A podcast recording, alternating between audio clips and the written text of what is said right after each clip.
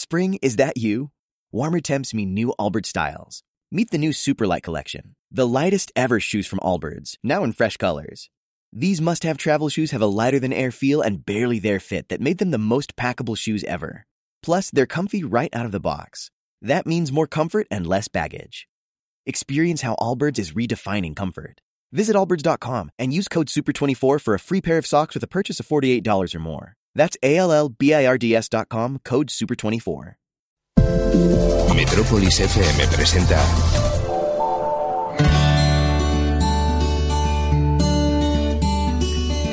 Cada semana hablamos de agricultura. Agrópolis con Alejandro Plampiev y Carlos López. Muy buenos días, un sábado más aquí en Metrópolis FM, un sábado más aquí en Agrópolis. Además, un sábado de estos que da gusto despertarse, aunque sea tempranito, como madrugamos Carlos López y yo. Muy buenos días, Carlos. Buenos días, Alejandro. Buenos días, señores oyentes. Pero digo que da gusto porque con este solecito que va ya acariciando, que bueno, que mm, va calentando eh, y que tiene pinta de que va a calentar mucho más en próximas horas, pues ya es, es- es ese, ese sentir como en casa, ¿no? Eh, Como estamos acostumbrados a, a encontrarnos aquí en la, en la región de Murcia con este, con este sol que nos acompaña y que al menos durante este fin de semana parece que nos acompañará. Bueno, pues aparte de las secciones habituales, vamos a tener a una empresa que es agromarketing. Fijáis cómo suena eso, ¿eh? De agromarketing. Y bueno, va a venir Antonio Santos, que nos va a explicar en qué consiste todo eso y además que es una empresa murciana, por murcianos y que fomenta Murcia. Mm, muy bien, pues eh, muy buena pinta para descubrir a qué se dedican, porque el tema agricultura y marketing no es algo que ah, solamos ver de la mano. Cada vez más, es cierto, y en gran parte gracias seguro a agromarketing, así que lo iremos descubriendo. Bueno, lo hemos tenido siempre delante, pero no lo hemos entendido ni sabíamos lo que estábamos haciendo, pero nos lo va a explicar Antonio. Pues razón de más. Vamos a comenzar ya con la actualidad de la semana.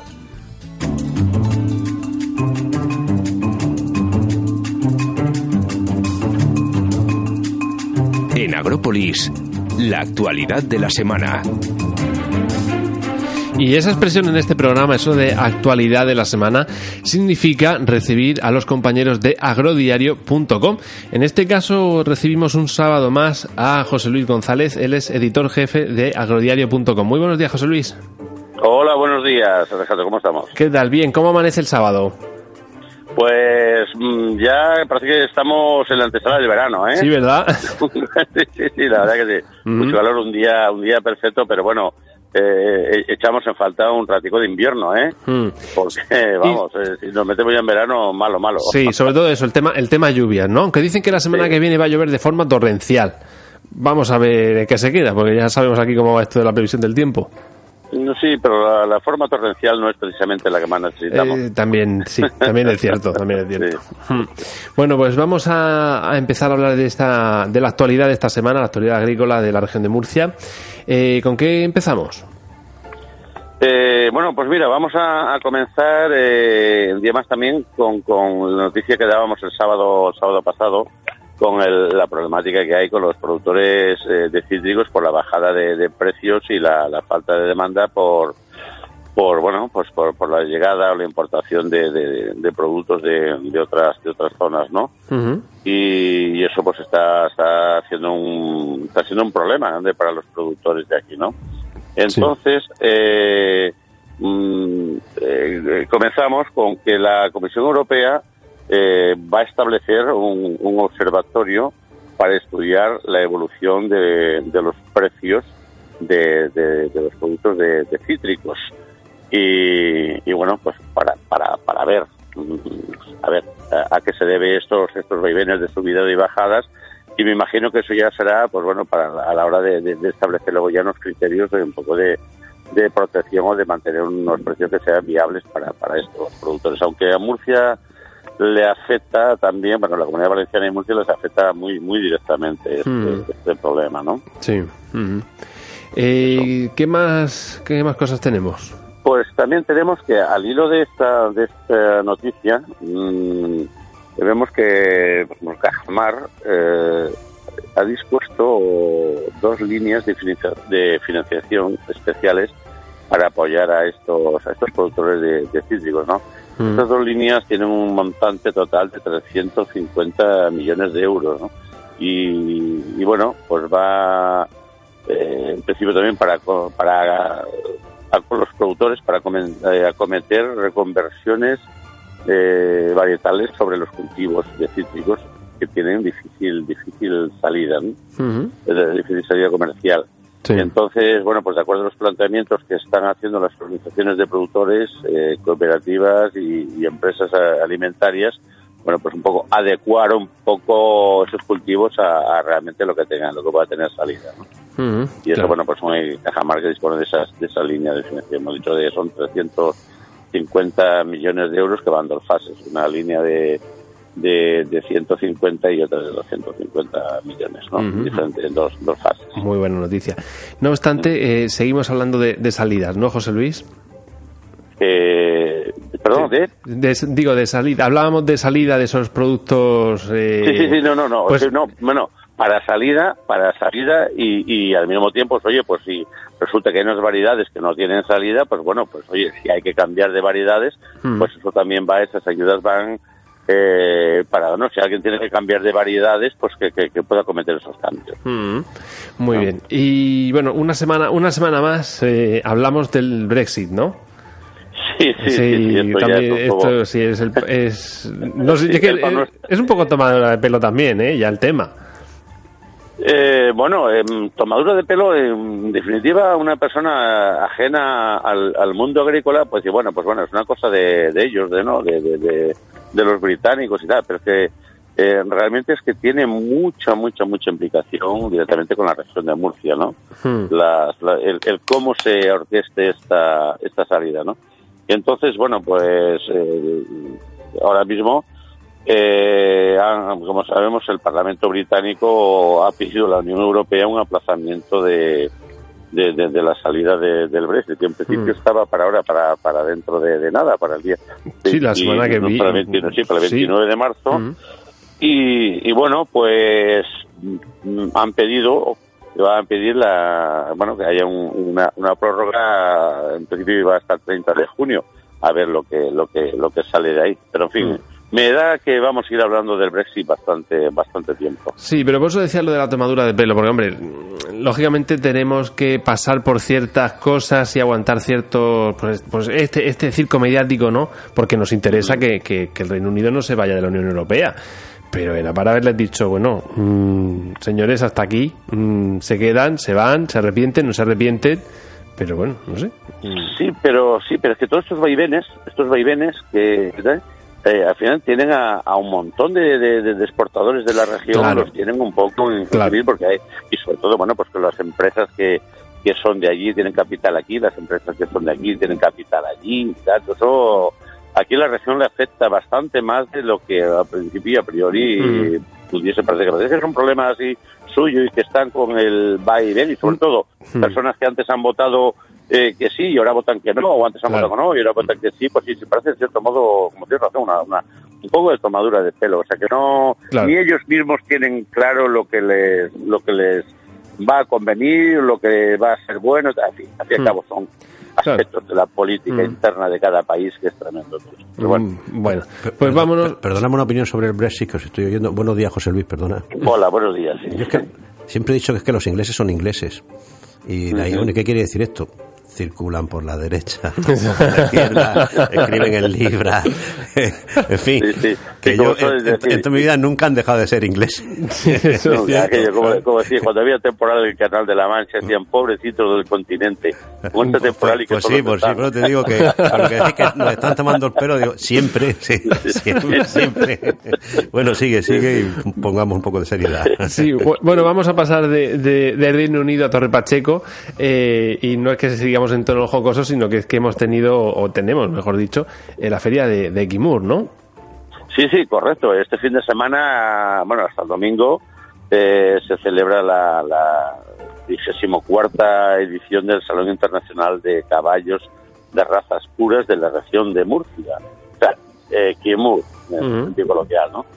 Y, y, bueno, la verdad que es un, es una, una feria pues muy muy muy interesante sobre todo pues para acercarse allí este fin de semana y ver porque eh, hay concurso de la morfología de los caballos de, de, pura raza eh, de doma clásica, doma vaquera y, de alta escuela también, así como también, pues bueno, una serie de competiciones, conferencias y diferentes exhibiciones. Y luego también, pues bueno, exposiciones de, elementos ya comerciales relacionados con, con el mundo del caballo que, que bueno, que es eh, a mi modo de ver bastante bastante atractivo y que vale y justifica el, acercarse ahí a, Torre Pacheco este fin de semana a, observar esto, la verdad. Bueno, y la última noticia que nos has traído, ¿cuál es? Bueno, pues la última noticia es ya algo también nos, nos, nos afecta aquí bastante a, a, la, a, la, región y es que, bueno, según el, observatorio del, Ministerio de Agricultura, Pesca y Alimentación, pues eh, el estudio sobre el año 2018 eh, vemos que la carne de, ave lidera el incremento de, producción ganadera, eh, con, además con incremento de un 6,28%. A continuación sigue el, sigue el porcino, con un incremento del 5,18%. Después va el vacuno con un 3,54% y el ovino con un 3%, ¿no? Y, digo que nos afecta aquí bastante porque, claro, es una, una, una comunidad en la cual la, la producción tanto de porcino como de ovino pues es muy muy muy importante, ¿no? Entonces aquí, bueno, pues, pues vemos que, que, el ave, pues era aquello que nos queremos poner todos un poco más a dieta y menos grasas, pues bueno, mm. está, está liderando un poco este, este incremento de, de producción. ¿no? Mm. Muy bien. Bueno, pues eh, ah, Carlos quería apuntar algo. Sí, eh, me ha sorprendido esta noticia porque, claro, yo sé que tenemos la cabra murciano-granadina, eh, la oveja segureña manchega, el chato murciano, que es minoritario, pero hay una empresa de Alama que vende mucho cerdo. Pero ave me queda así un poco, ¿sabes? Que es mejor y más sano, pero que no me lo esperaba yo. Porque por pues no, no, suena tanto. ¿eh? Sí, pero, nos suena tanto y realmente aquí no... Bueno, la verdad es que sí se empiezan a, ver ya que se están poniendo eh, granjas ya de, de, producción avícola eh, y porque eh, esto pues tendrá que ver con este incremento masivo de, buscar un poquitín más quizá aquellas comidas con menos grasa o con menos tal y entonces el, el ave pues pues pues bueno sabemos que en ese sentido es junto con, con la de, carne de conejo y tal, pues que son menos grasientas y más dadas a una, una alimentación más, más natural, ¿no? Quizá vaya por ahí, pero el caso es que la realidad está, está ahí. Siempre es agradable ver que crecemos en cualquier sector relacionado con la ganadería y agricultura. Sí, sí, cierta, ciertamente, sí. sí. Bueno, pues eh, nos quedamos sin tiempo, tenemos que dejarlo aquí. Eh, invitamos a nuestros oyentes que visiten agrodiario.com para estar puntualmente informados sobre todo lo que ocurre en, el entorno de la agricultura de la región de Murcia. Y bueno, despedimos a José Luis eh, hasta la semana que viene. Muchísimas gracias. Venga, vosotros y, venga, pues buen fin de semana, disfrutarlo de este verano adelantado y nos vemos nos vemos el sábado próximo. Pues muchas gracias. O, al menos nos oímos. ¿eh? Venga. buen, fin de semana. Un saludo. hasta luego. hasta luego, hasta luego.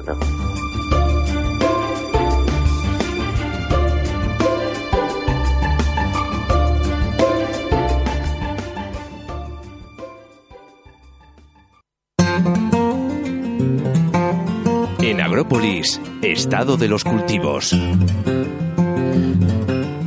Pasamos a informar del estado de los cultivos de esta semana número 10 del año 2019, información que nos facilita la Consejería de Agricultura de la región de Murcia. Y como siempre empezamos por los frutales, que es lo que tenemos ahora mismo en, pleno apogeo.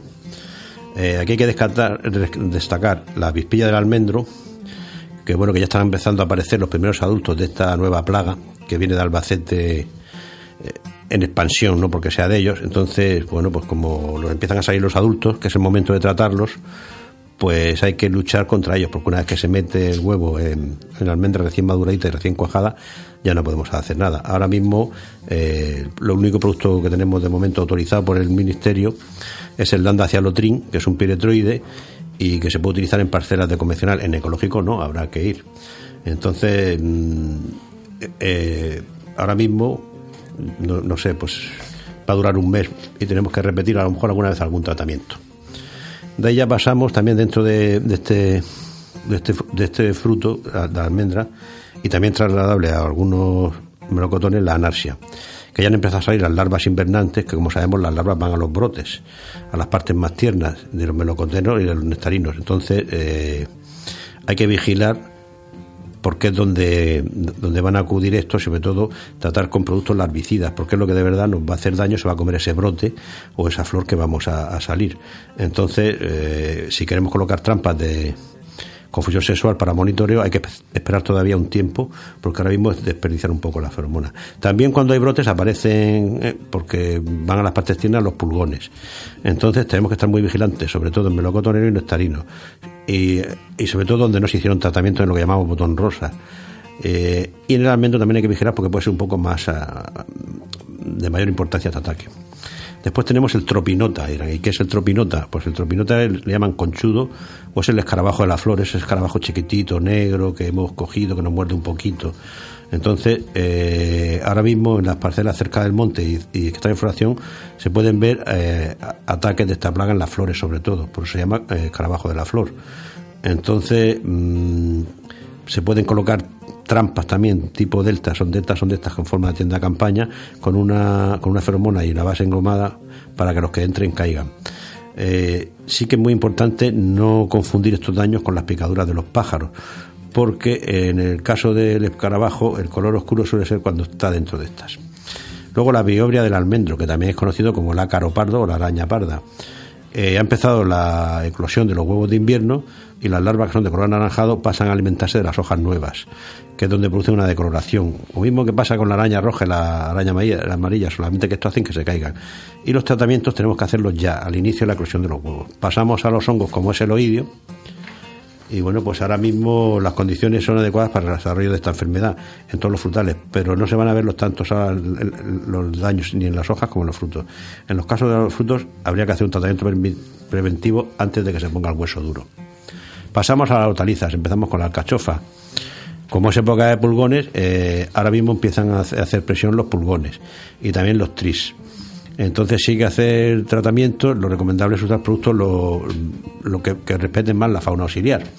Y con respecto al talado de la alcachofa, el nivel de eclosión de los huevos, de los huevos supera el 70%. Entonces, como, como recomendamos toda la semana, es hacer mm, dos tratamientos con un intervalo de 7 a 10 días y si es ecológico, pues unos cuantos días más con productos como Bacillus o Azairactin.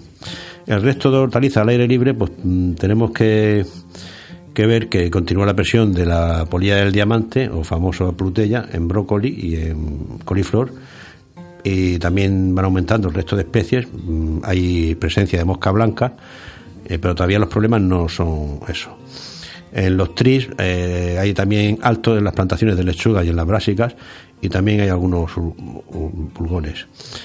Eh, cuando hay ataques de pulgones, las intervenciones tenemos que hacerlas al inicio de la colonización del cultivo, sobre todo en la fase de máxima sensibilidad de las plantas, teniendo especial cuidado antes del acogollado, sobre todo en lechuga. Y siempre, eh, como hemos dicho antes, elegir productos eh, fitosanitarios que tengan en cuenta la compatibilidad con los auxiliares, que son los que de verdad nos ayudan a controlar la plaga.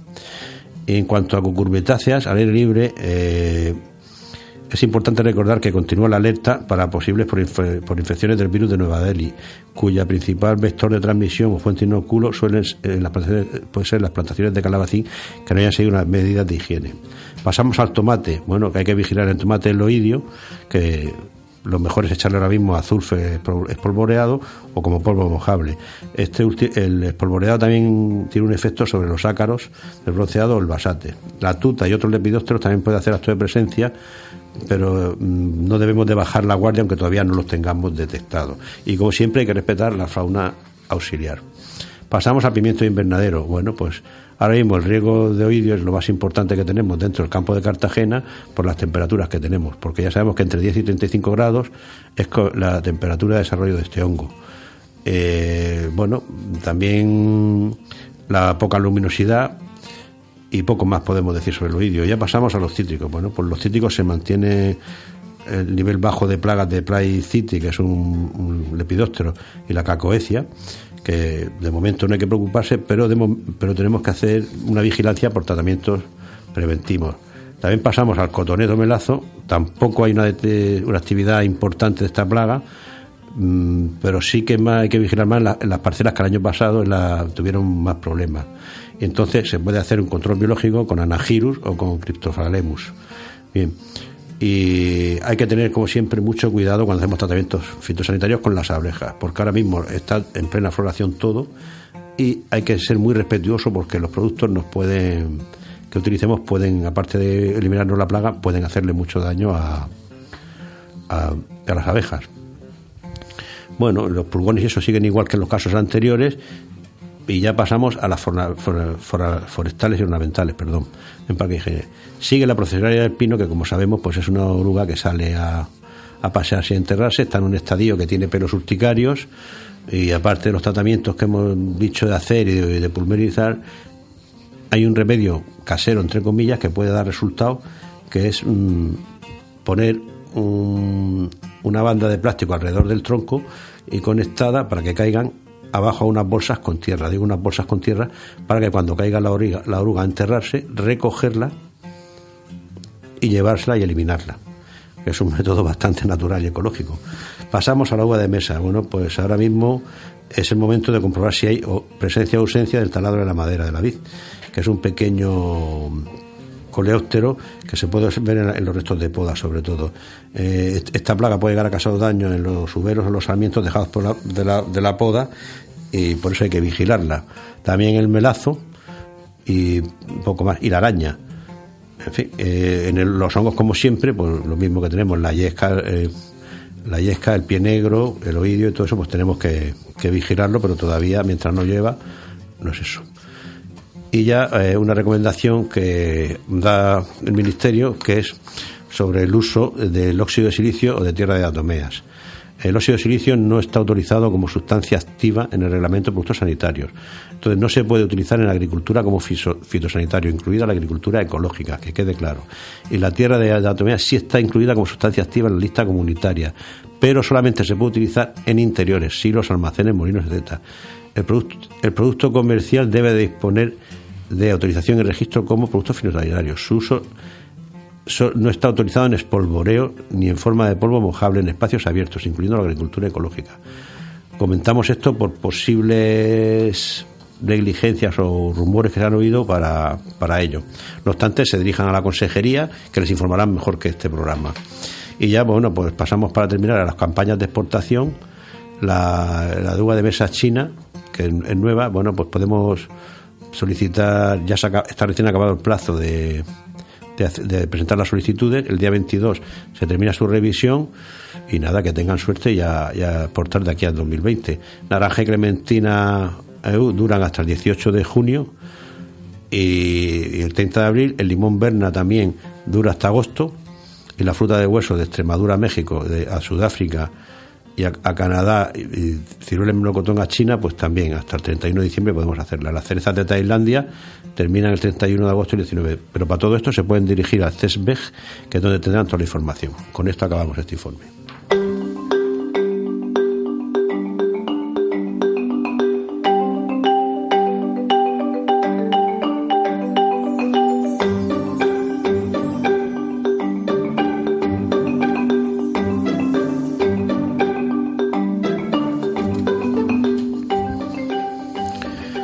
Pasamos a comentar los, eh, los precios en origen también que nos facilita la Consejería de Agricultura y Agua.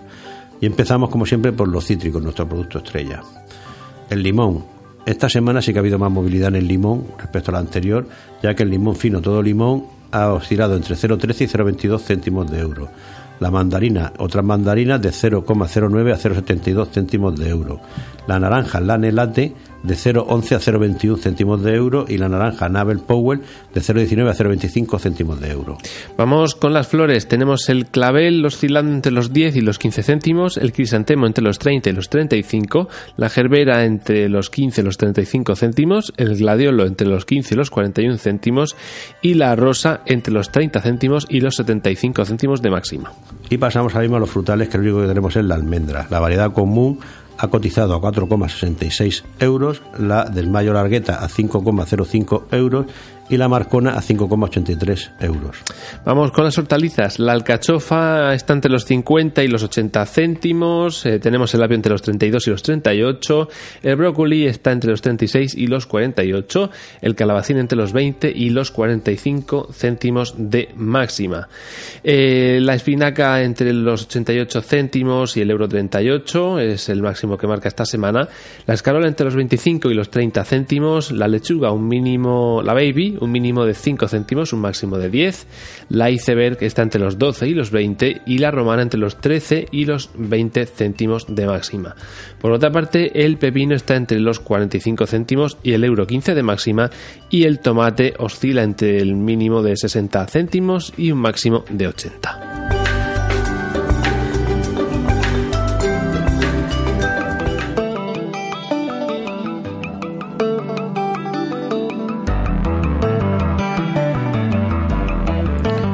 Y vamos a comentar el estado de nuestros, embalses que almacenan ese agua tan necesaria para nosotros, información que nos facilita la Confederación Hidrográfica del Segura. Y eh, empezamos por el embalse de la Fuensanta, que tiene almacenados 37 hectómetros cúbicos, estando al 17% de su capacidad. El del Talave, 21 hectómetros cúbicos, al 60% de su capacidad. El Cenajo, 136 al 31% de su capacidad. Camarilla, 19 al 53% de su capacidad. La Pedrera 73 al 30% de su capacidad y el resto en embalses menores tienen 44 hectómetros cúbicos al 25% de su capacidad. En el total de la cuenca tenemos 330 hectómetros cúbicos que estamos al 29% de la capacidad. Prácticamente hemos subido 2 hectómetros cúbicos respecto al año pasado, con lo cual tenemos que seguir ahorrando agua. Y vamos a daros un pequeño consejo. Pues un consejo que suena tontería, pero para que os hagáis la idea reparar las fugas de agua. Porque según mediciones, un inodoro que esté perdiendo agua constantemente en un año llegaría a perder 200.000 litros de agua, que serían por ahí. Y un grifo goteando haría 30 litros al día. Fijaros, es importante el que tomamos medidas para ahorrar agua.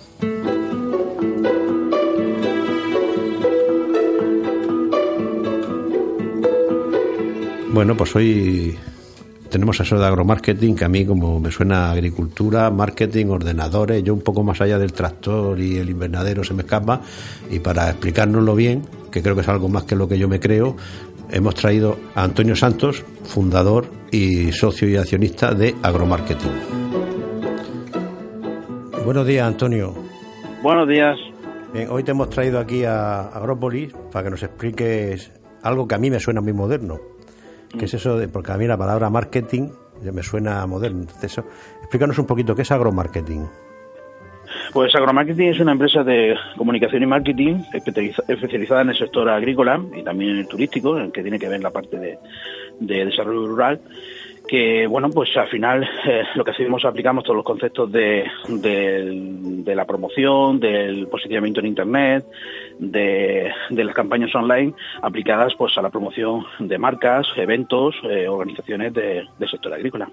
Y eso cómo se aplica al tema de la fruta y las hortalizas pues aplica bueno pues utilizando pues utilizando técnicas en la cual bueno eh, podamos eh, pues, buscar eh, términos conceptos palabras clave para que bueno cuando una persona cualquier persona en el mundo pues pueda buscar un producto o está buscando un sector en concreto o una empresa pues le pueda aparecer la primera y sobre todo la proyección de la imagen de, de ese producto o de ese sector pues sea lo más atractiva posible. Has dicho en el mundo es que eso llega más allá de Murcia y de España Claro, efectivamente, creo que sí. En el mundo mundial, sí. No, no, te lo digo porque hay personas en el ámbito agrícola, sabes tú, que, mm. que en esto, todas estas cosas de las nuevas tecnologías nos quedamos cortos. Entonces, eh, por ejemplo, ¿vosotros qué, qué lo hacéis? ¿Página web o...?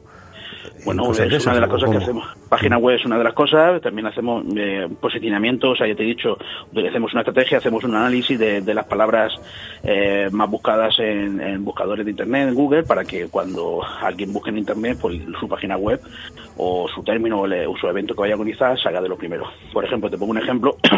mejor, mejor, los que, organizamos, los que organizamos el, el, evento, el Congreso de Fruta de Hueso, que hace poco se hizo la tercera edición, y nosotros registramos el dominio frutadehueso.com hace tres años que nadie nadie lo había registrado, fruta de hueso, no, nadie lo había registrado en internet. Y ahora mismo tú buscas en Google fruta de hueso y lo primero que salimos somos nosotros, nuestro evento. El evento vuestro. Luego está por ahí el ciruelo, más, un poco más allá, otra empresa, pero bueno, pero realmente a nivel, en, nivel, en español, en Google, tú pones fruta de hueso y todo, en nuestro nuestro evento sale nuestra página sale la primera también porque pues hemos utilizado hemos hecho noticias hemos hecho una serie de estrategias online para que evidentemente quien busque les haga le, el buscador eh, lo ponga como referencia a nivel de, fruta de hueso nuestro evento sea el, el, más, el más referenciable para buscarlo en internet. Has dicho generación de noticias eso como las noticias no salen solas hay que generarlas evidentemente hay que generar noticias si no si no las noticias tenemos que darle eh, si tú haces una cosa por muy por muy importante que sea y no creamos no creamos una noticia no lo damos a conocer a través de los medios pues al final si yo tengo el mejor melocotón del mundo la mejor alcachofa eh, pero si no damos a conocer eso pues a través de, de, los medios de comunicación y otros medios de comunicación es internet pues evidentemente nadie se va a enterar de eso Ajá.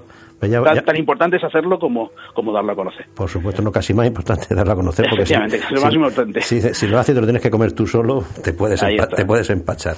Ya, ya, más o menos me voy enterando un poquito más de lo que es agromarketing. Y sois una empresa joven, ¿no? Me imagino.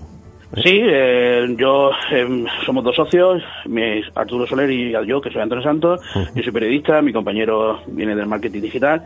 Y bueno, pues hace cuatro años surgió precisamente una iniciativa que nos propusieron. Eh, bueno, que nos pusieron, tuvimos la idea de organizar un, nos dijeron hacer algo con el melocotón de Cieza para ver si damos difusión. Se me ocurrió, se me ocurrió organizar un congreso que uniera gastronomía, turismo y ciencia y entonces pues contacté con él, con mi amigo y, bueno pues hicimos un evento que nadie daba un duro por nosotros pero al final pues, unimos a todo el sector, todos los productores de toda la zona y tuvo, muchísima repercusión. Y a raíz de ahí hace cuatro años en ese primer congreso de melocotón pues nos dimos cuenta de que realmente pues había un nicho del mercado que había que no había nada que había prácticamente había empresas de marketing de comunicación pero que bueno que la empresa eh, las empresas generalmente pues llamaban a una, una empresa de comunicación pero que, Duarte hacía una, una página web de carnicería como de como como de pescadería, ¿no? Entonces nos dimos cuenta de que, bueno, que en toda nuestra experiencia que la podíamos aportar en, en, este sector. Y bueno, de ahí empezamos a organizar muchos eventos, muchas páginas, nos, nos, especializamos y claro, al final ahora tenemos pues una experiencia y una base de datos pues muy importante. Solamente en cuatro años, solamente en cuatro años.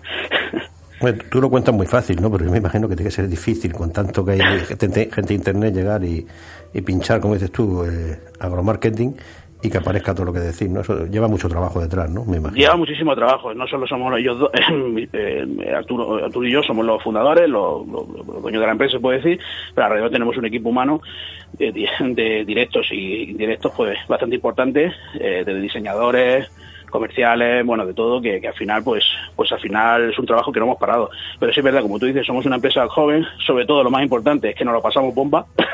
Eso es importante, que, que, os guste. Efectivamente, que tenemos, que, que de nada hemos empezado a hacerlo, todo lo, todo lo hemos hecho a pulmón, todo a pulmón. Uh -huh. y, y, bueno, pues la verdad es que estamos empezando a, a recoger esos frutos de, de muchísimo trabajo. Uh -huh. Entonces, por ejemplo, si yo quisiera una imagen de mi finca o de algo si yo la tuviera y me dijera vosotros cómo sería el proceso.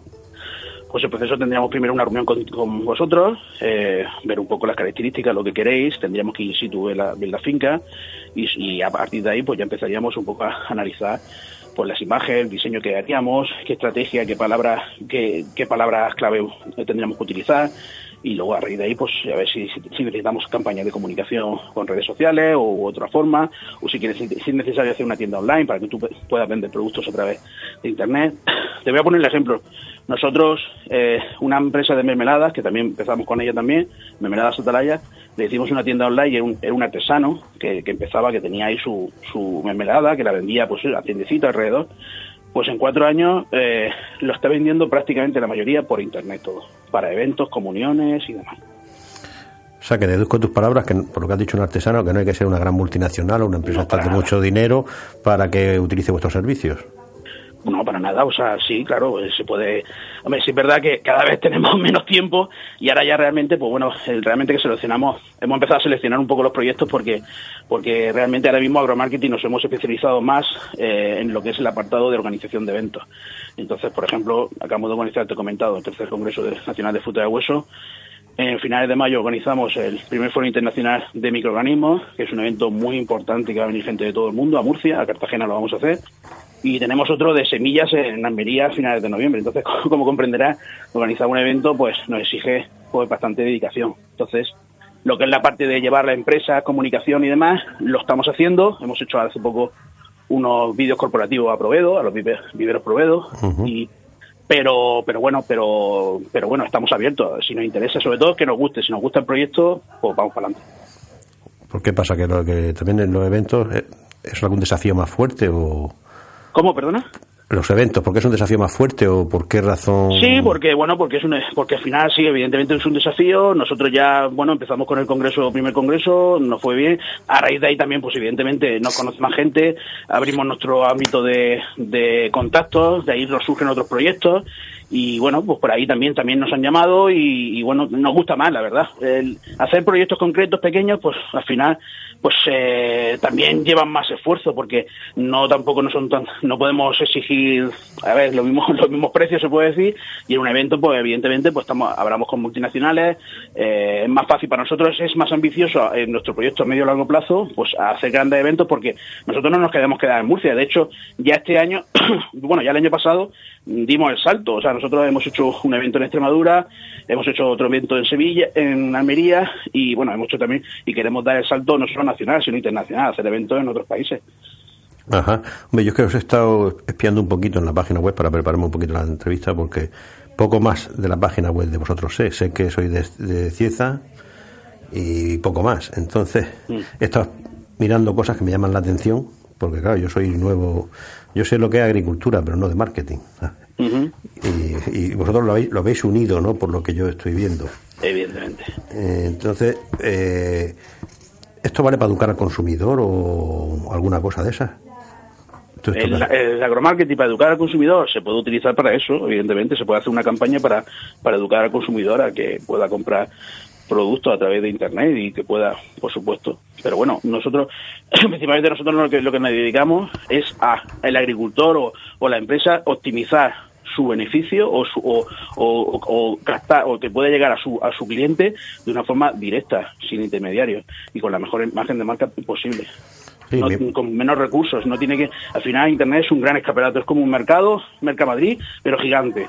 Entonces ahí en, Internet te permite que tú puedas tener el mejor puesto posible de tu, de tu mercado y lo puedas poner lo más bonito posible, evidentemente. Nosotros lo que hacemos es esa herramienta, ayudamos a tener esa herramienta, proyectar tu mejor, tu, la mejor imagen posible y al mismo tiempo que pueda llegar al público que tú quieres que llegue.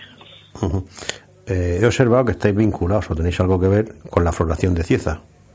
Pues sí, porque la floración, eso es anterior a que nosotros, a que agromarketing se hiciera, ya te dije hecho que a título particular, pues yo soy periodista, eh, compañero de marketing, bueno, pues surgió, eh, yo, bueno, mi padre se dedicaba a la agricultura, mi padre era exportador y, y ya sabes, bueno, se jubiló, pero tenía ahí unas tierras y un poco yo dándole vueltas, yo, ¿cómo podemos hacer para darle rentabilidad, dar un baño añadido a lo que es el, tema agrícola, a, los melocotones, que sabes que todos los años, pues que si los precios, que si tal, que, que bueno, que es difícil ser competitivo, ¿no?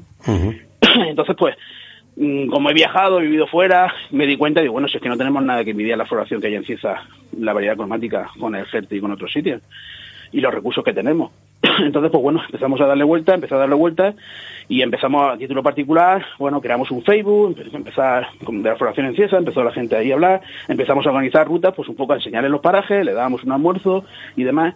A raíz de ahí, bueno, poco a poco, con una asociación que creamos, nos concedieron una subvención de los proyectos líderes para crear un centro de interpretación del melocotón de Cieza, en una finca mía, y bueno, a raíz de ahí pues empezamos a traer gente con agencias contactadas y bueno, ya luego evidentemente el ayuntamiento hizo ya un, cuando ya empezó a creerse, porque los que empezamos con esto, a traer gente se reía, ¿quién va a pagar 10 euros por ver las flores? Eso se reía la gente, ¿no? Era algo como, evidentemente fue Fernando Galindo, un fotógrafo que hace 20 años empezó a, mandar fotos, pero era algo como divulgatito, qué bonito, pero lo que es el desarrollo sostenible de un aprovechamiento económico de los recursos, al mismo tiempo imagen de marca de los productos, nadie se creía en eso. y fue a raíz de, ya empezamos hace 4 o 5 años, y evidentemente ya el ayuntamiento empezaron a apostar económicamente con una campaña de promoción y hemos pasado por algún que tenemos ahora mismo bueno, que hemos tenido el año pasado, creo que Cieza la visitaron más de 50.000 personas por la floración. Yo no las he contado, pero yo estuve hace dos fines de semana. Mucha gente, ¿no? Buf, buf, buf, buf. Mucha gente. Digo, alguno, alguno que le están pisando el campo se tiene que enfadar. Sí, no, hombre. De la ver, gente que había, ¿sabes? A los agricultores esto le ha venido, pues dice, bueno, tal. Pero a, a ver, al final, eh, mm, esto- está ahora mismo en un boom, ¿no? Se puede decir. Bien conducido, eh, que la idea es esa, precisamente, es aprovechar, ese, es lo mismo que ha hecho el gente, el gente ya lo ha hecho. O sea, las cooperativas de gente aprovechan ese ese, ese evento de la floración como una, como una renta mm, que pueden aprovecharse los agricultores extra y sobre todo la imagen de marca. Porque esa- esos turistas que vienen asocian ese producto a la belleza de la floración. Y obviamente pues, mm, ya el gente lo hace pues lo- eh, la floración los melocotones o la fruta de hueso de la Vega Alta puede aprovechar ese tirón perfectamente para poderlo vender. No, desde luego, mucha gente conoce la floración, especialmente por las redes sociales. de de hecho ya sabes ahora mismo la- eh, eh, España es el único país bueno que está mandando fruta, eh, melocotón y fruta de hueso a China. Nosotros hemos traído a tres autobuses de chinos de una agencia china que han venido, han venido a ver la floración Vaya. O sea, esos chinos, esos más de 200 chinos que han venido a ver la floración, eh, se llevan la foto de la imagen y quieren luego venir cuando esté la regulación en fruto. Y yo creo que es bastante importante. Hombre, como les dé por venir a los chinos con los que son. ¿eh? Y que nos lo compren en el. Bueno, nos falta bancal, nos falta bancal, ¿eh? Efectivamente. Hombre, pues yo te, pues lo comentas tú, hombre, al agricultor le puede a lo mejor molestar en cierto punto que le pisen el bancal, pero yo creo que a la zona, porque la gente se tendrá que tomar un, un agua, una cerveza, una Coca-Cola. Hombre, claro, zona, todos los restaurantes, los bares, Y tiene que estar, claro, claro. Eso es un impacto económico directo e indirecto muy importante. Y aparte, luego, en lo de los bancales, a los agricultores, bueno, los guías nuestros por lo menos piden permiso eh, a, la- a los a- que se va, a- se va a pasar por sus fincas, ¿me entiendes? Por ejemplo, el otro día hicimos una ruta a más de 150 discapacitados en silla de ruedas en la finca de, de bueno, de Soto de Azuela, de Aguayo, de un, frute- de un frutero aquí de Cieza, y el hombre encantado de la vida de que fueran allí, ¿me entiendes? En su finca. O sea que, que, bueno, yo creo que en general es algo positivo porque directa- se están beneficiando directa e indirectamente. Has dicho que tú tenías un centro de interpretación del melocotón en tu Sí, finca. nos- tenemos un pequeño un aula de unos 200 metros cuadrados que le hicimos nueva y bueno, ahí tenemos paneles explicativos, tenemos una máquina donde se explica y un poco eh, la ruta la empezamos ahí, pues dándole mm, con paneles explicativos extraídos precisamente de un libro que también editamos de la historia del melocotón, de la historia del melocotón de Cieza, ¿no? Pues ahí extraemos, por ejemplo, que el primer melocotón que se halló fue en el siglo III antes de Cristo, se encontró en una cueva en Cieza, la cueva de Serreta precisamente. Luego se habla de toda la historia de las acequias, de todo el tema del trasvase, de, de, bueno, de, de cuando se construyó, de que cambió, evidentemente que la floración es parte gracias al trasvase. Si no hubiera habido trasvase, todas las grandes invenciones, terrenos que ahora mismo cultivables no se hubieran cultivado.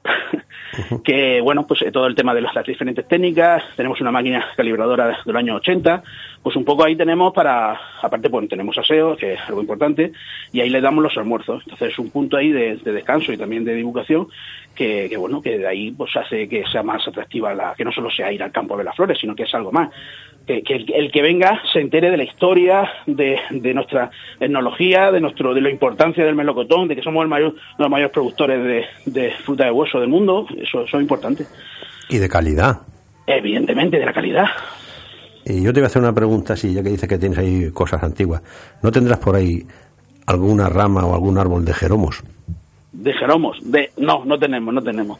Pero bueno, es una de las ideas que teníamos de precisamente de variedades antiguas desaparecidas, poner ahí una, una- un terrenico para poderlo plantar y que la gente lo pudiera ver, de maruja y de, de varias variedades que ya han desaparecido.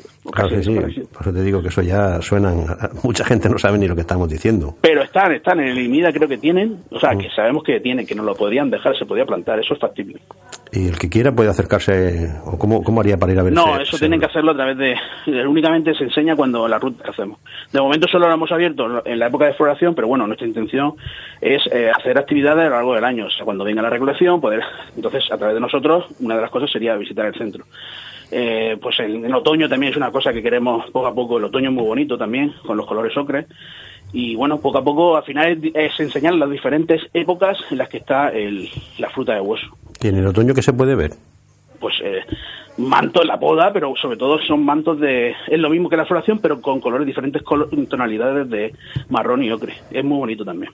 Sí, la caída No se ha explotado, no se ha divulgado tanto, pero es muy bonito. Ajá. Hombre, porque la floración ya sabes tú que llama la atención por los colores, pero imagino que el otoño que poco de... La, eh, también, o sea, puede, puede ser que también, evidentemente no va a tener la, lo, lo, llamativo de esos colores rosas con verde y demás que tenemos, pero, pero que sí, se puede hacer. al final es crear una excusa para que la gente pueda venir aquí, eh, disfrute de tus recursos, del río seguro que tenemos, de Medina Sillasa, de nuestro patrimonio, de, de todo, que al final se le explique la calidad de nuestros productos, que puedan tomar melocotón en, bueno, en conserva o en mermelada, que también lo que lo puedan disfrutar, si al final son excusas. Y no solo Cieza, el Valle Ricote. O sea, yo cuando hablo siempre hablo de Cieza, Valle Ricote, que un, un paraíso pues, por descubrir lo tenemos a la de Murcia y una maravilla que debería ser declarada Patrimonio de Humanidad. Sí. Han nombrado Medina Sidasa. Eh, sí. Eso está en un monte, ¿no? Ahí eso creo que es sí. a una ruina, sí, es ¿no? un yacimiento, es el yacimiento islámico más importante del siglo XII y XIII, de arquitectura civil, y hay un museo y bueno, y cada vez cobra más importancia. No, si estuviéramos en Murcia, pues ya sería la leche, ¿no? Pero, pero está en Cieza, entonces, pues, pues, pero bueno, tiene mucha importancia. La gente que lo conoce, pues, que entiende, pues, le da muchísimo valor y, y bueno, ya tiene de ver. Y bueno, la intención es que seguir, solamente se ha excavado un 10% de lo que hay y bueno, pues la verdad es que nos sentimos orgullosos de lo que tenemos. Ahora tenemos que hacer el esfuerzo de darlo a conocer, que más o menos en la línea se está yendo, se está haciendo bien. Eh, te, te, lo he dicho porque me imagino que no solamente la fracción, sino lleva un entorno alrededor de paisajes, de, claro, está de, dentro de la de historia, de muchas cosas, claro, por eso te lo he preguntado. Yo, yo sí que sé lo que es Medina. Sí. O sea, eso. Deduzco por, con, el, con el furor que hablas que eres ciezano, ¿no? Hombre, soy de Cieza, claro. Se te nota, se te nota. Soy apasionado, pero... Con la pasión pero, que le pones. Pero realmente, hombre, por eso te he comentado, cuando te he dicho de Agromar que nos lo pasamos bien, pues hombre, imagínate, mayor satisfacción, pro, eh, trabajar promocionando, eh, que mi trabajo sea promocionar parte de cosas que son de mi tierra, pues me, me, me gustan, por ejemplo, sobre todo la floración, porque es una cosa que encima es buena. Cuando tú haces una cosa y no solo ganas, te beneficias tú, sino que beneficias a un montón de gente en directa, a mí, por lo menos, mi satisfacción se multiplica por 10. Hay gente que no, que nada más que quiere pagar, pero a mí no. Sale diferencia. Hombre, que también sería muy difícil que la, la la llevaras tú solo, no por nada, porque tendrías que ponerle reja. Y eso es muy Claro, difícil, claro. porque entiendo Sí, que pero- erais vosotros en origen y ahora hay más gente, ¿no? Sí, Que por supuesto, pero que te quiero decir es eso, que hay que hay proyectos que, que bueno, que este proyecto evidentemente es un comunitario, como quien dice, y es positivo, que en muchos son, hay cosas que, que son que son muy buenas porque benefician a la comunidad y es importante. Es como, bueno, por ejemplo, te digo, el Congreso de Fruta de Hueso, que al final, que hagamos un evento, lo hemos hecho en Murcia y al final viene gente de toda España y viene aquí, eso es algo bu- bueno para Murcia, se llenan hoteles, viene gente, te ponen en el mapa, te da una importancia, pues son cosas que son buenas. Ajá. Todo alrededor del melocotón, sobre todo. ¿eh? No, o sea, eh, nosotros hemos hecho otros eventos que no tienen nada que ver con el meloco- melocotón y en, eso, en, eso- y en el fruta de hueso. Hemos, hicimos el año pasado en Almería las cuartas jornadas internacionales de feromona y control biológico, que vino gente de todo el mundo, o sea que no tiene, no, eso no tiene nada que ver. Y ahora vamos a hacerlo de microorganismos y en noviembre lo de semillas. O sea, nosotros, es es verdad que empezamos con todo el tema de fruta de hueso, es cierto que estábamos en la zona, pero precisamente nosotros nos estamos diversificando, estamos haciendo cosas diferentes que no tengan nada que ver dentro del sector agrícola, obviamente. Explícanos, hombre, claro. Explícame eso de microorganismos, que vas a hacer un congreso, eso un poquito así, adelántanos de Sí, qué va. bueno, pues es eh, pues es la parte más puntera ahora mismo del sector agrícola, que es a través con unos hongos que hay en, el- en los suelos, pues se ha descubierto de que bueno que se pueden evitar utilizar eh, abonos químicos y que utilizando esos microorganismos que hay en el suelo se pueden hacer abonos que son ecológicos, son de residuos cero y que pueden dar muchísima más rentabilidad a la producción de los campos sin contaminarlos, o sea, se puede decir. Y entonces solamente se han descubierto un 2% de esos supuestos hon- hongos o microorganismos que hay. Y en, es- como es un campo tan abierto, pues todas las centros de investigación y empresas multinacionales, pues como el futuro es ese, el tema de menos contaminemos mejor, menos eh, menos eh, pesticidas utilicemos y utilicemos todas las cosas más eh, compatibles con el desarrollo sostenible, pues ahora mismo pues eh, vamos a reunir, va a ser el primer foro que se reúna a nivel internacional de expertos que nos presenten pues la última novedad de su trabajo en ese aspecto. Entonces, pues la verdad es que ha despertado mucho interés, ya tenemos más de 300 prescritos, gente de todo el mundo, de Uruguay, de Argentina, Estados Unidos, Alemania, que va a venir a Murcia, a Cartagena, a este foro. Eh, supongo que habrá alguna empresa murciana de microorganismos, porque somos punteros en la agricultura, ¿no? Está, por supuesto, Simbol va a ser patrocinador oro, es una. Ah, Symbol. Hay órgano- Pues sí. Orgánicos Pedrín también va a participar. Hay varias empresas que, que, que van a participar. Sí, Simbor fue el primer patrocinador que tuvimos nosotros hará tres años o cuatro. ¿eh? Le puedes preguntar por Agrópolis. Muy bien, Te lo preguntaré. Sí, sí, sí. Sí, ellos son un ejemplo de precisamente de, de, de aquí en Murcia hacer una cosa de nada, de empezar muy de cero y, y luego expandirse en todo el mundo. Eso es una referencia internacional. Es que Eso es muy de Murcia, ¿no? De los murcianos, ¿no? no Sí, dicen que... Se ve que como de- no... Abarán, París, Londres, ¿no? Habrán París, Londres, sí. Eh, Y entonces, pues bueno, pues por eso mismo no nos da miedo, es lo que tú dices, que, que empezamos, que hace cuatro años, dice, hace cuatro años me dicen dónde, que es lo que estamos, que vamos a organizar un foro internacional y, no me lo creo. Pero bueno, la, la vida es así, al final, pues mucho trabajo, esfuerzo, aplica y bueno, yo creo que, que ahí están los, los frutos, van cayendo. Es ilusión, es ilusión. ¿eh? Eh, Efectivamente, es una parte Además, que nos lo pasamos bien. Se te, nota, se te nota pasional cuando hablas de todo lo que te estoy preguntando. ¿eh? Yo sí, sí. Te veo porque con- nos ha costado mucho porque porque mucho esfuerzo. Que nos jugamos mucho en cada evento, piensa, siempre está, oye, la gente no se inscribe, no sé qué, o, no, que te pueden pasar, o, o que no tenemos la, la suficiente financiación y al final, pues bueno, cuando sale todo perfecto, eh, tiene muchísima repercusión, la gente te felicita, pues hombre, te, te, te- te llena de orgullo, de orgullo, ¿no? De decir, bueno, no, todo el esfuerzo ha servido para algo. ¿Y, y para cuándo dices más o menos que está este, esto de, de microorganismos? Para cuando es el 28 y 29 de mayo en Cartagena, en el Batel. O sea, que no queda mucho, porque el tiempo... Nada, sí. lo que pasa es que para nosotros tres meses, para nosotros tres meses es bastante, pero sí, no, ya está bastante avanzado, en, en pocas semanas se va a empezar, se va a lanzar ya el programa técnico, eh, vamos a abrir las inscripciones y bueno, lo- la parte más gorda ya se puede decir que ya la tenemos hecha, enfilada, ¿no? Porque de, un- de un- de una organización de este tipo de eventos, ¿qué es lo más complicado? La parte logística, la parte de los científicos que van a venir, eh, la parte de los hoteles. ¿Qué, es lo más complicado para Pues no sé qué decirte, porque pues, depende de cada evento. Eh, bueno, siempre, a ver, hacer el, el programa técnico, eh, reunir a esos expertos, eh, suele ser lo más complicado, ¿no? Por- porque, bueno, pues complicado eh, eh, las fechas, que vengan bien, que puedan venir. Eh, los- hombre, el presupuesto también para que para traer a esos expertos pues también necesitamos también más presupuesto si viene alguien de Estados Unidos y demás pues hay que pagarlo obviamente entonces, bueno, pues la verdad es que un poco es, formar ese programa técnico y localizar a esos expertos para que tengan tirón para que venga gente. Ya luego, si el programa es bueno, la gente se va a apuntar. O sea, en ese sentido, no. Y luego, gracias a Dios, tenemos una base de datos bastante importante y, bueno, medios de difusión que hacen que cualquier evento que nosotros, ah, a través de también convenios que tenemos con la Universidad Politécnica, con el la Universidad Miguel Hernández, con el CEBA, el IMIDA, pues que nosotros podamos, eso, ese evento le damos difusión y bueno, pues ya un poco nos conocen, eh, bueno, que, que saben que, que los eventos están bien organizados y bueno, normalmente pues tenemos, estamos teniendo buena respuesta, ya cada vez es más fácil, se puede decir. Hombre, O porque sea, por ejemplo, el Congreso de Fruta de Hueso, el tercero, nosotros cuando anunciamos que íbamos a hacer la tercera edición, mandamos un correo a todo el mundo y, y, bueno, y la gente eh, nos iba contestando y apuntándose, se puede decir. O sea, ya es más fácil. Porque el, por ejemplo, ahora al, al congreso esto que vas a hacer de microorganismos, Sí. si yo quiero ir, ¿qué tengo que hacer? ¿Apuntarme ir? ¿Hay que sacar alguna entrada? Claro, tiene que, ¿O ¿Cómo, cómo funciona eso? Tenemos una página web que oficial que es microbiomas.es Ujú. y ahí hay una ahora mismo ahí están las prescripciones todavía, tienes que rellenar tus datos y cuando se abra la inscripción te mandarán un correo, ya está abierta la inscripción y entonces bueno, pues hay que pagar una entrada que es con entrar a la inscripción y los con las comidas que va a haber, van a ser en dos días y bueno, asistir. Te lo pregunto porque yo desconozco todas estas cosas, ¿sabes lo que te digo? Yo soy de la agricultura pura y dura, aunque me veas aquí delante de un micrófono, pero que ya me pierdo en todas las cosas de la Pues una de las cosas precisamente que nosotros eh, creo que estamos poniendo nuestro granito, granito de arena y a lo mejor es que faltaba allí es el tema de la transferencia tecnológica, sobre todo esos conocimientos. Había un poco, nos lo han comentado también empresas y demás y científicos, había un poco, hay un poco una falla entre los centros de investigación, el IMIDA, CEBAS y demás, bueno, como IMIDA, CEBAS, como podemos poner otra universidad, otro centro, y el agricultor, se puede decir. Entonces, precisamente, eh, lo que queríamos nosotros es hacer, hacer eventos, hacer foros, hacer...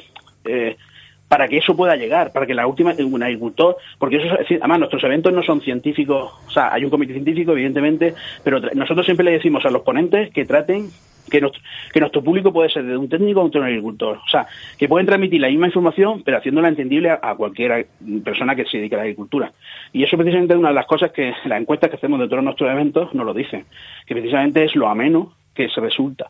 Y eso es fundamental porque un científico, una persona que ha investigado algo, tiene una innovación, lo que quiere es que llegue a la gente, que el agricultor mengánico lo pueda comprar, lo pueda aplicar. Eso es lo interesante, no que se quede ahí en algo que se ha sacado y punto. Y bueno, no hace falta tener, para enterarnos de todo lo que tenéis vosotros, no hace falta tener un ordenador, ¿o sí? Pues, hombre, pues no, el boca a boca también funciona, eso está de toda la vida, ¿eh, Dios? de la humanidad. Al final, el boca a boca, oye, que mañana va a ser eso, también funciona. si tienes un ordenador, mejor. Bueno, pues yo desde estos micrófonos te felicito porque la verdad que la idea es extraordinaria, el éxito es extraordinario. Llevo cuatro años precisamente siguiendo cuando empezaste con la floración. Mm, estoy he dicho una pequeña mentira de que no me entero de las cosas. Hombre, me entero un poquito porque por en contra de mi criterio tengo que manejar informática, pero lo justo. Y la verdad, la verdad que me, enorgullece como murciano y sobre todo que se conozca un producto como el melocotón y de Cieza, aunque no soy de allí. ¿eh? Y no sé si hay alguna cosa que yo me haya podido dejar en el tintero, ya sé que podemos estar horas y que quieras decir o algo, pues aprovecha. Bueno, Pues, decirte, comentarte que, por ejemplo, que estamos, que, que también hemos estado, bueno, que ya están aprobados en dos proyectos de innovación, agromarketing, uno con de una aplicación que se llama AgroApp, en colaboración con UPA y, y Asaja. Nos dieron los fondos de estos de proyectos de innovación de la Consejería de Agricultura con Fondo Europeo, nos aprobaron una aplicación móvil que va a permitir que, bueno, que cuando un agricultor tenga esté en el campo eh, pueda echar una foto y un equipo de técnicos sin que se tenga que desplazar le pueda indicar pues qué tipo de enfermedad es, tiene y plaga y qué producto lo puede hacer. Eso va a generar una serie de datos que va a ser que, que va a ser más factible Mm, que era cierto que sin necesidad de gastos de tener que desplazarse y demás, pues un agricultor pueda saber qué tipo de producto en el momento, ¿no? Pueda, o, qué, cuál es el, diagnóstico, ¿de acuerdo? Eso es un proyecto que estamos ahora mismo desarrollando, que ha sido probado, estamos desarrollando. y por otro lado hay otro proyecto que está en relación con la floración que se presentó, vino el consejero, lo presentó eh, el 1 de marzo, que es un proyecto que se llama Restos Poda, que es que bueno que a mí me gusta mucho porque es que con los además surgió tomando una cerveza con para que veas tomando una cerveza con, con, los científicos de la IMIDA y el CEBA que fue eh, con los restos de poda de frutales de hueso no tiene por qué ser melocotón eh, aplicándole una solución unas condiciones de frío determinadas se pueda convertir esa, ese resto ese resto de poda que, que en circunstancias normales se tiraría no o se quemaría se cree, se, se aguante mm, mucho más su floración y esa floración se pueda esa, ese resto de poda se pueda convertir en una flora ornamental como puede ser una rosa o una orquídea y que se pueda comercializar. Muy buena idea, muy buena idea. Efectivamente, pues ese proyecto, ahora mismo los, los, el Cebas y Limida, que son los encargados de, de, hacer la investigación, ahora mismo están probando, pero vamos, ya hemos visto, tienen en tubo de ensayo esos restos de poda que cogieron en otoño, los tienen ahora mismo bueno, algunos ya han terminado, los tienen ahora mismo en tubos de ensayo y están, están impresionantemente bellos. Entonces, pues bueno, porque están viendo qué producto hay que echarle, la temperatura, la temperatura en cámara de frío, y el año que viene ya podremos tener esas, esas, esas flores, bueno, esas varas de flores, varetas de flores, y la idea, pues eso, con su motorio, poderlo comercializar. O sea, al final que tú te puedas llevar a todos los turistas que vienen, o no turistas, da igual, eh, que puedan tener su flor de melocotón o de albaricoque en su casa o regalarla a la novia. con, lo cual, de algo. Y bueno, es, en principio es que tengamos constancia, es sería la primera flor ornamental de un frutal de hueso en el mundo. Ajá.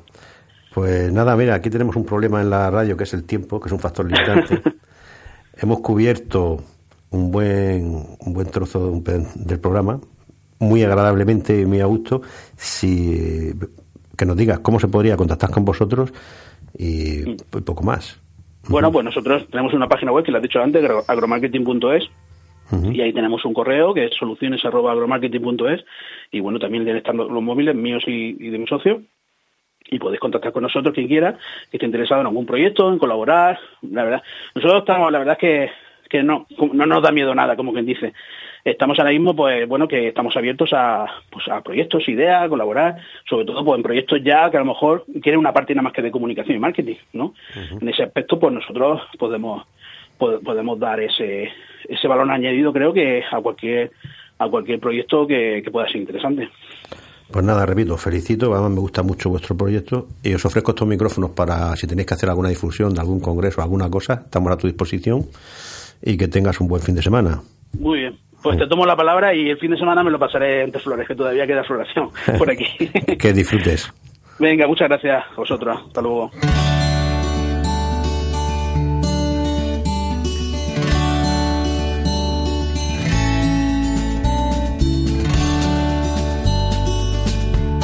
Pues como intuíamos, un programa que se nos queda muy cortito. Eh, nos queda nada, un minuto para, para, dar paso a Mujer Rural Región de Murcia. Así que, bueno, pues despedirnos de, de, los oyentes de Agrópolis y emplazarlos a que nos escuchen la semana que viene. No sé si, Carlos, no le gusta decírmelo, ¿eh? Pero no sé si tema, tienes ya un tema preparado para la semana que viene. Pues no es por cumplir, pero no lo tengo todavía. sé yo que es que no me lo quiere decir. No, no, es que no lo tengo de verdad. Ya, eso, eso me dices siempre, pero sé que no es cierto. Bueno, nos vemos entonces la semana que viene, Carlos. Espero que les hayan gustado todas las secciones y sobre todo la de esta semana de agromarketing. Y bueno, intentaremos dar con algún tema, como siempre, original. Y nada, eh, me voy a dar una vuelta por Equimur. Pues vamos para allá, te acompaño. Nada, hasta luego, hasta la semana que viene. Hasta la semana que viene.